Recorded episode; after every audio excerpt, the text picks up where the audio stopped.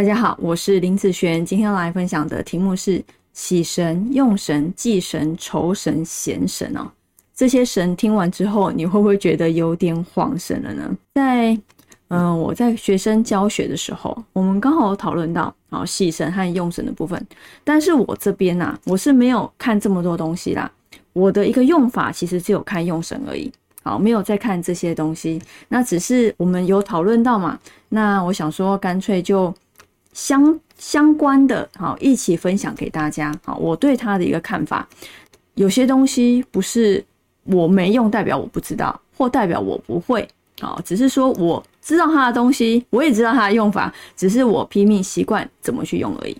好，第一个，我们来看什么是喜神。哈，这些的神呢，你把它想象成，它都是对你的八字有利和没有利的一个五行。好的五行的部分哦，好喜神的部分，什么叫做喜？喜欢嘛？啊，对于这个八字是喜欢的那个五行。啊，假设呢，这个八字可能有一个木克土。好，我们都假设这个八字是有一个木克土的状况。那什么是它的喜神？火就会为这个八字的喜神的部分。啊，那什么叫做用神呢？好，用神是假设这个八字一样木克土。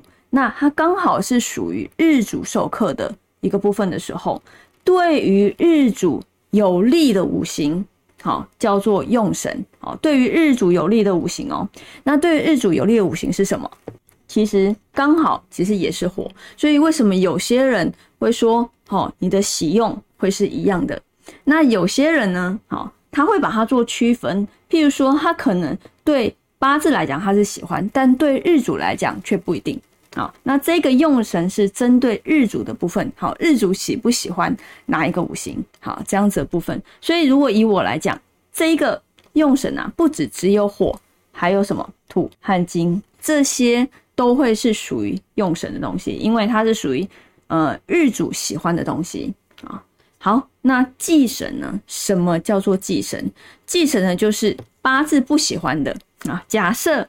木克土这样子的一个现象，忌神呢就是什么木？为什么？因为一直克着土嘛，所以呢，这是他八字不喜欢的啊一个忌神。那什么叫做仇神呢？仇神是啊，譬如说他八字已经木克土了，好，那多了一个什么？多了一个水。为什么水会是他的仇神？因为水生木克土嘛。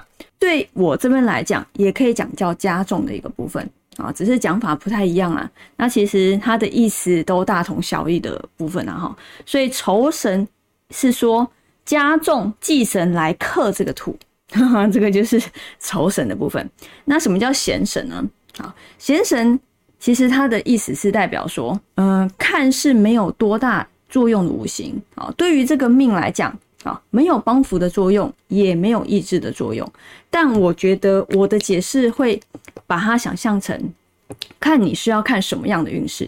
假设呢，今天啊，我是要针对我的财运，我想要我的财运变好，那我今天走了这样子的一个大运好了，对于我的财运来讲是完全没有帮助的。好，假设是完全没有帮助的，这个啊，比如说木克土，这个土是他的财，我们来这样比喻好了，这个土是他的财，可是今天走到了一个五行，哈，可能围巾对于他的财运来讲。并没有任何的帮助。